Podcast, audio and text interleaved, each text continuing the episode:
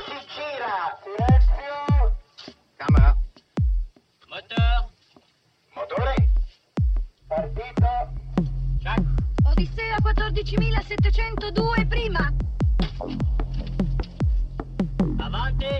Azione! Les podcasts de la Cinémathèque.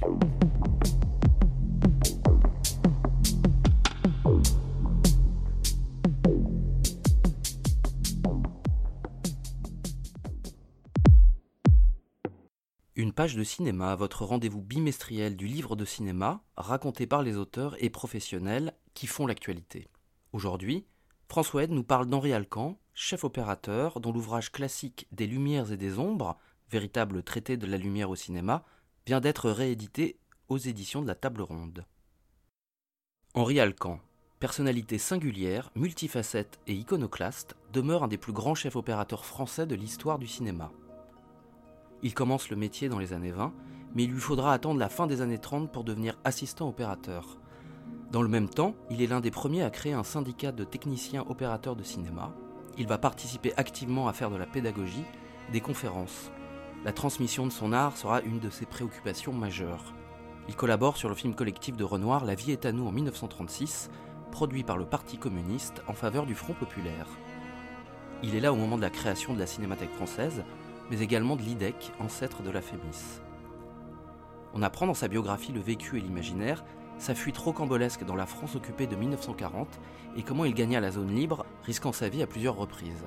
Il va acquérir une renommée mondiale avec La Belle et la Bête de Jean Cocteau en 1946. Tout au long de sa vie, Alcan n'aura de cesse de faire de la recherche, de créer des nouveaux outils pour perfectionner sa technique, mais aussi d'expérimenter afin de découvrir de nouvelles possibilités artistiques. Lorsqu'il fait paraître au début des années 80 des lumières et des ombres, il a derrière lui 50 ans de carrière. L'ouvrage répertorie tous les styles de lumière et opère une synthèse remarquable de son métier. Son approche singulière poétique n'a pas d'équivalent. Érudite mais accessible tant pour les professionnels que pour les curieux. Il développe subtilement sa conception avec un tel souci de la justesse qu'il propose une véritable philosophie de la lumière. François Ed est réalisateur, il supervise des restaurations de films, membre du conseil scientifique au Conservatoire des techniques et de la commission de recherche historique de la Cinémathèque française. Chef opérateur notamment pour Raoul Ruiz, ils ont tourné quatre films ensemble, dont Le Toit de la baleine en 1982. Incroyable improvisation surréaliste, aux nombreux trucages bricolés et aux couleurs totalement expérimentales. Le film est disponible sur la plateforme Henri de la Cinémathèque française. Après le décès d'Alcan, il va rapatrier auprès de sa veuve son matériel, ses notes et de nombreux documents reproduits dans des lumières et des ombres. Il évoque pour nous celui qui fut un collaborateur et surtout un ami fidèle, sa personnalité unique, son apport comme artiste et sa singularité dans l'histoire du cinéma mondial. Quelle a été la formation technique et artistique d'Henri Alcan? À 90% un autodidacte. hein. Il n'a pas. euh, il y avait d'abord, euh, s'il y avait quelques, il y avait des, des- cours euh, par correspondance. D'ailleurs, Burel avait écrit euh, des cours de cinéma, mais il n'y avait pas de véritable formation. Alors, il y avait l'institut d'optique. Henri, il a fait des, des- il allait au- il y avait des cours aux arts et métiers. Là, c'était pour la formation théorique. Et puis, il a lu des ouvrages aussi. Il a lu euh, la technique cinématographique de Lebel. hein, Lebel, qui était un, ingénieur euh, de, laboratoire. Donc, il a étudié euh, dans les livres la sensitométrie, l'optique, toutes ces choses-là. Il a, il a acquis ses connaissances par lui-même. Un tournant important a été sa rencontre avec Eugène Schuftan, chef opérateur allemand sur Quai des Brumes de Marcel Carnet en 1937. Et Schuftan aussi, qui était un homme euh, sans doute qui avait un goût pour la, la transmission, euh, euh, a dû apprendre plein de choses à Alcan. Euh, ça a été son maître. Il a contribué à injecter une sensibilité expressionniste dans le cinéma français des années 30. Il a enrichi l'esthétique du réalisme poétique dont Carnet justement reste un des plus grands représentants. Il évoque l'importance de Schuftan dans Des Lumières et des Ombres à plusieurs reprises. Schuftan reste connu pour avoir créé une technique que l'on nomme le procédé Schuftan. En quoi consiste-t-il? Dans Métropolis, il y a, plus, il y a de nombreux euh, trucages euh, utilisant le, le procédé Schuftan. C'est un trucage euh, qui utilisait euh, en fait qui consistait en fait à intégrer une maquette dans un décor réel, grâce à un miroir qui était illuminé par l'avant, donc qui reflétait la maquette, qui, enfin, qui, euh, dans le miroir, on filmait le paysage réel et à travers là où il y avait plus de teint, on avait la, la découverte sur la maquette. Alcan ne se contente pas d'apprendre son métier, il était très engagé, il a été très actif durant le Front populaire. Il faisait des représentations cinématographiques dans les grands magasins, etc., quand les, les, grands magasins étaient en grève. Euh, il y avait d'un autre côté, il y avait euh, Prévert aussi, euh, qui, Pierre Prévert et, Jacques, qui organisaient comme ça des, petits spectacles un peu partout pour soutenir les grévistes. Et dans cette atmosphère de, Parce que ça a été quand même quelque chose de formidable, le Front populaire. Tout d'un coup, bon, il y a les congés payés, la semaine de 40 heures.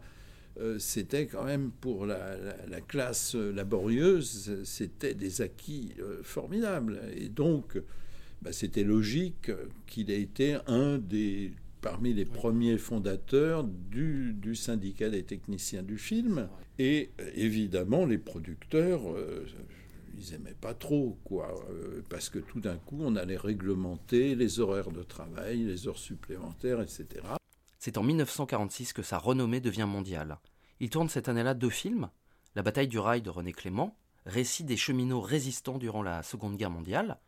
Le film est marquant pour son esthétique réaliste, parfois même documentaire, dont une séquence de déraillement de train est restée célèbre. Et La Belle et la Bête de Jean Cocteau. Adaptation du conte de fées dans la version écrite en 1756, par Jeanne-Marie le Prince de Beaumont. La préparation s'étale sur un an. Il va à la demande de Cocteau s'inspirer des gravures de Gustave Doré, du peintre Vermeer entre autres. Le film reste une référence pour les cinéphiles du monde entier et un des plus beaux contes de fées jamais tournés au cinéma. Ces deux styles de lumière assez antagonistes. Alors, ça tient aussi euh, sans doute à une économie à, l'époque, parce que la bataille du rail, ça a été tourné finalement avec très peu de moyens, euh, peu de matériel électrique, c'était très compliqué à cette époque hein, de, euh, bon, d'avoir euh, un groupe électrogène. Donc ça a été assez limité en moyens, euh, alors que La Belle et la Bête, c'est quand même du studio. Il y avait, c'était pas les mêmes budgets. Hein. on n'était pas dans les. Les deux films ont été tournés pratiquement en même temps. D'ailleurs, à, cette époque, je veux dire, Alcan je crois même il s'est reproché après d'avoir fait trop d'effets de lumière dans, dans, la bataille du rail, encore que c'était très sobre par rapport à, cette magnificence de l'image qu'il y a dans La Belle et la Bête, qui est une image extrêmement travaillée, sophistiquée, etc., avec... Euh, bon, non seulement euh, beaucoup d'utilisation de contre-jour, d'atmosphère cinéplastique, il, avait essayé de, comprendre ce que voulait Cocteau, mais de manière euh, extrêmement raffiné. C'est-à-dire qu'il s'était dit, bon, faut que je, il, me, donne, il me trace une route, il faut que je suive cette route-là. Donc c'était euh, c'était une époque où c'était un, opérateur, disons, qui, qui se mettait au service du réalisateur. Il faisait pas encore de, l'image à la. Il s'est glissé dans les volontés de Cocteau. Cocteau, d'ailleurs, est très admiratif. Hein. Moi, je, euh, Cocteau tenait un journal. Euh, alors ça, c'est amusant de, citer ça. C'est dans le, vécu et l'imaginaire. Hein. Il écrit donc, euh, et il y a des citations du, journal de, Cocteau. Hein. Au cours du film, Cocteau ne manquait pas de m'encourager. Alcan devine à l'avance les singularités que je cherche. Mais il me critiquait sévèrement aussi. Après la projection, alors euh, citation, ouvrez les guillemets, après la projection, je gronde Alcan dont la manie de tramer et de diffuser me révolte. Alors ça, effectivement, il utilisait énormément des trames pour faire des effets, pas seulement des effets euh, pour, euh, embellir les, les, gros plans, mais pour créer une espèce de voile autour de l'image. Et des fois, il n'y avait pas avec le dos de la cuillère. Enfin, moi, je me souviens, dans, le porte-filtre, on mettait des fois trois, quatre filtres, euh, etc., des diffusions, des dégradés. C'est ça qui est très amusant. Alors, il écrit aussi très vite, dit Alcan, je m'étais débarrassé de ces habitudes routinières acquises lorsque j'étais assistant d'opérateur dont les qualités étaient plus techniques qu'artistiques avec Cocteau, j'ai compris qu'une bonne photo de film n'est pas celle qui flatte l'œil, mais celle qui surgit d'un regard intérieur et s'exprime plastiquement sans crainte de plus grandes audaces. Alors ça c'est très intéressant parce que là il dit quelque chose qui, est aussi dans euh, des lumières et des ombres, c'est qu'il faut penser l'image. Et penser l'image ça veut dire quoi précisément? C'est-à-dire qu'il faut construire mentalement l'image photographique et à partir de là, il faut interpréter ce que voit l'œil en couleur hein, sur un plateau, de manière à ce que quand on va à la projection de Roche, on retrouve exactement qu'on ne soit pas surpris par le travail qu'on a fait. Et ça, c'est Sacha Vierny me l'avait dit aussi, qui était un grand directeur photo, euh, il m'avait dit, on, connaît son métier d'opérateur le jour où on n'a pas de mauvaise, ni de bonne surprise en allant en projection de roche. Et ça, c'est toute la construction euh, par la pensée de l'image. Hein dans une série de livres d'Ansel Adams, photographe américain de paysages essentiellement. Hein. Euh, Adams euh, disait voilà, que tout devait passer par la prévisualisation, c'est-à-dire on devait savoir euh, comment on allait exposer le négatif, comment on allait le développer pour avoir tel ou tel résultat. Et donc ça, c'est un truc qui a disparu avec l'image numérique parce qu'aujourd'hui, on a des écrans et l'image, on l'a tout de suite, elle est donnée. Et en numérique, on a, une beaucoup plus grande latitude, puisque en post-production, on peut faire aujourd'hui à, l'étalonnage, enfin aujourd'hui, on fait de l'étalonnage euh, par, euh, par morceau, on peut par exemple assombrir. Euh, un mur ou euh, euh, rééclairer le visage par des moyens totalement de, post-production, hein, avec l'étalonnage, ce qu'on ne pouvait pas faire en film. Donc il y avait, euh, je veux dire, l'image qui était pensée, conçue, puis développée, tirée, c'était quelque chose, c'était gravé dans la pellicule. N'ayez pas peur. Je... Je n'aurai pas peur. Belle, acceptez-vous que je vous vois souper? Vous êtes le maître. Non. Il n'y a ici de maître que vous.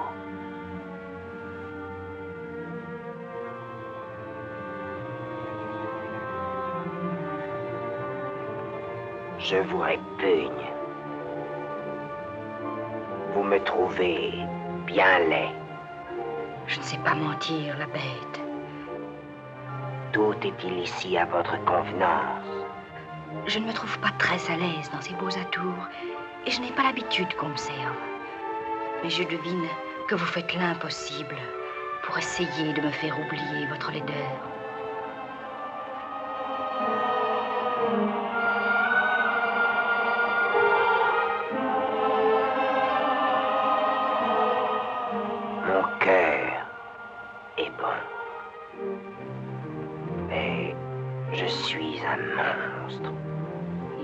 Des hommes qui sont plus monstrueux que vous et qui le cachent. Outre que je suis laid, je n'ai point l'esprit. Vous avez l'esprit de vous rendre compte. Tout ce qui se trouve dans ce château vous appartient. Comment avez-vous eu connaissance de l'ouvrage des Lumières et des Ombres? Les Lumières et les Ombres, il fait dire, c'est, on était en 81. Et moi, j'avais, j'avais travaillé avec cet éditeur, euh, le Sycomore, parce que j'avais fait un livre de, photos sur les, mineurs du Nord et, du Pas-de-Calais. On avait fait tourner une série de documentaires.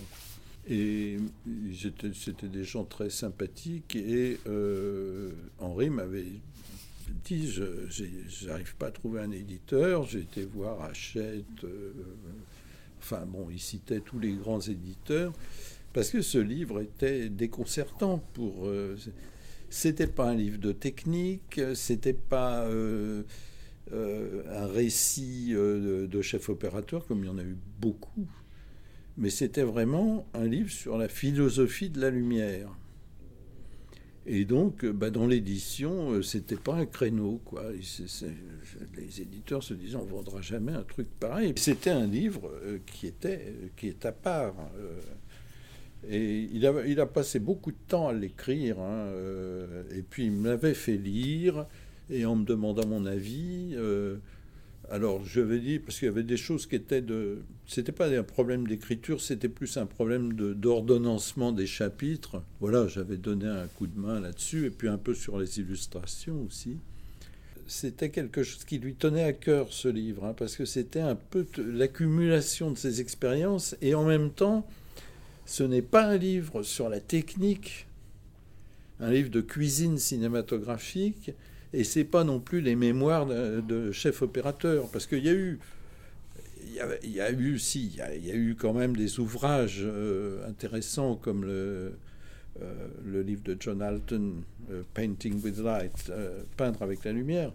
Mais Alcan, c'est autre chose. C'est une vraie philosophie de, de, de la lumière. Et c'est quelque chose qui, qui est très personnel. Dans, c'est un ouvrage où euh, il accumule toute sa connaissance. Et puis alors, c'est la peinture aussi qui tient un rôle énorme chez lui parce qu'il adorait la peinture. Il a une manière tout à fait singulière de faire résonner ces différents médiums entre eux. Je pense par exemple à l'analyse d'une peinture de Van Gogh, pensée sous l'angle du cinéma. À d'autres moments, il pratique une analyse picturale pour des plans de cinéma. Il ne s'agit jamais pour lui euh, d'imiter ou de reproduire servilement une peinture ou une esthétique telle qu'elle se présente, mais plutôt de saisir l'opportunité d'une inspiration à partir d'éléments hétéroclites. Ça peut être le détail du nombre, le modelé euh, ou la façon dont une peinture va renvoyer la lumière. On trouve également de nombreuses approches sur le plan esthétique, symbolique, psychologique, philosophique. Il nous offre une hauteur de vue tout en s'adressant autant à des spécialistes qu'à des non-spécialistes. Oui, mais c'est essayer de comprendre, de, rentrer dans la création picturale, c'est-à-dire pour analyser la manière dont le peintre a dirigé ses lumières. Parce que les peintres, ils trichent aussi dans les éclairages. Quand on éclaire, euh, aussi on triche, mais il ne faut pas que la, tricherie se voie. Hein. Donc c'est créer par exemple l'illusion qu'il n'y a qu'une seule source alors qu'il y en a plusieurs. Henri faisait souvent la démonstration de l'éclairage à la bougie, par exemple. Ben, alors, Kubrick euh, met une bougie et puis on utilise une optique à très grande ouverture et on recrée on a l'effet naturaliste de la bougie. Mais ça, ça intéressait pas Alcan. Son truc, c'était quand même éclairer, c'était pour lui partir du noir. Et le noir, c'est le studio. C'est-à-dire, on inventait et on créait, on avait la maîtrise totale des directions, des angles, etc. Et puis le recul. Par exemple, il n'aime pas trop tourner en, intérieur, en décor naturel, parce qu'il dit on peut jamais placer les projecteurs exactement là où ils devraient être. Quand on commence à éclairer, et le problème, c'est que ben, souvent, euh, dans un décor naturel, on ne peut pas le placer vraiment bien. Donc on va être obligé de trouver des combines pour mettre d'autres projecteurs pour recréer, l'effet qu'on voudrait faire. Et donc c'est toujours un compromis, une cote mal taillée. Donc lui, c'est quand même un homme du studio avant tout. Les extérieurs, c'est plein d'aléas, hein, parce qu'on a bah, les fausses teintes. Alors ça, c'était le, le truc euh, qui, qui, emmerdait les opérateurs, c'est quand on avait un ciel où tout d'un coup, paf, il y avait un nuage qui passait donc il fallait attendre soit on faisait tout avec les nuages, soit on faisait tout avec le soleil, mais il fallait attendre à chaque fois euh, pour que ça raccorde, parce qu'un euh, film, c'est une continuité de plan, et dans une scène, on ne pouvait pas se permettre de trop grands écarts de, de, lumination. Hein. Donc, euh, c'est la, la, pour lui, la maîtrise totale de la lumière, c'est le studio, quoi. C'est-à-dire inventer son éclairage. Dans l'ouvrage, Alcan offre une grande quantité d'informations techniques et artistiques. Par exemple, est-ce que vous pourriez évoquer l'éclairage 3 points, une technique de photographe de studio, comme le studio Harcourt par exemple euh, peut encore le faire euh, Alcan, lui, va délibérément tourner le dos à ce type d'esthétique classique pour lui préférer une approche stylistique euh, à la Schuftan, son maître en lumière. Alors, c'est-à-dire que tout le principe de, de, cet éclairage 3 points, c'était en gros de séparer euh, les comédiens du fond. Donc, avec un contre-jour, on faisait un liseré qui les, détourait, et puis on s'arrangeait pour travailler un diaphragme pas trop fermé pour que le fond soit un peu out of focus, hein, soit un peu flou, et euh, que la, découpe grâce au contre-jour donne du relief et du modelé à l'image. Alors le problème, c'est que ce, truc systématique du contre-jour, ça ne marche pas parce que, par exemple, euh, moi j'ai vu des films où dans des plans de nuit, il y a des gens qui sont dans un lit, et ils ont un contre-jour, donc ça veut dire que c'est pas crédible. Donc euh, c'était devenu un peu un tic. Et puis c'est vrai que c'est un peu le cinéma américain qui a imposé ce style de photographie et que tout le monde a commencé à faire ça. Euh, Schuftan, euh, dans le Quai des Brumes en particulier, euh, utilise très peu le contre-jour et utilise une technique très différente, mais qui donne beaucoup de relief et beaucoup de caractère à son image, qui consiste en fait que la partie, alors il éclaire plutôt en, c'est souvent des éclairages trois quarts latéraux, et donc la partie claire du visage, il va s'arranger pour que le fond soit sombre. Et par contre, la partie sombre, il va mettre une tache de lumière. Donc c'est un éclairage par tache qui évite le contre-jour. Alors c'est très sophistiqué aussi, hein.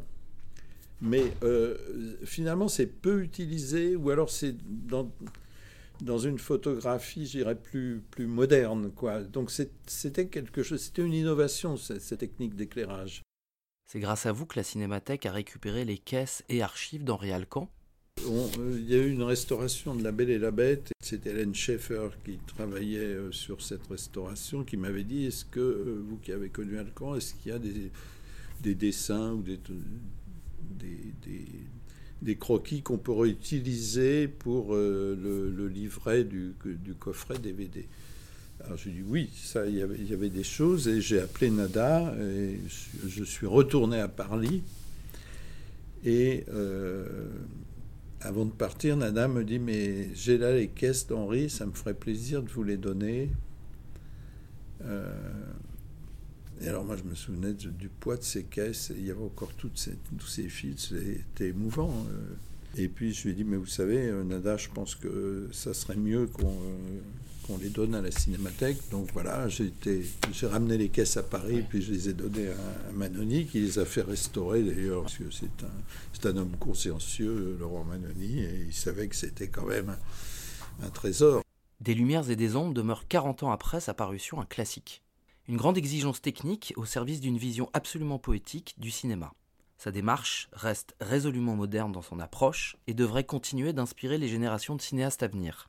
Je voudrais finir sur cette citation d'Alcan qui résume assez bien son art. Mettre en évidence l'action de la lumière sur l'intériorité de l'homme et la démarche artistique et technique qui consiste, à partir d'un éclairage préétabli, à recréer un climat psychologique tel que le conçoivent les artistes. C'était les podcasts de la Cinémathèque française.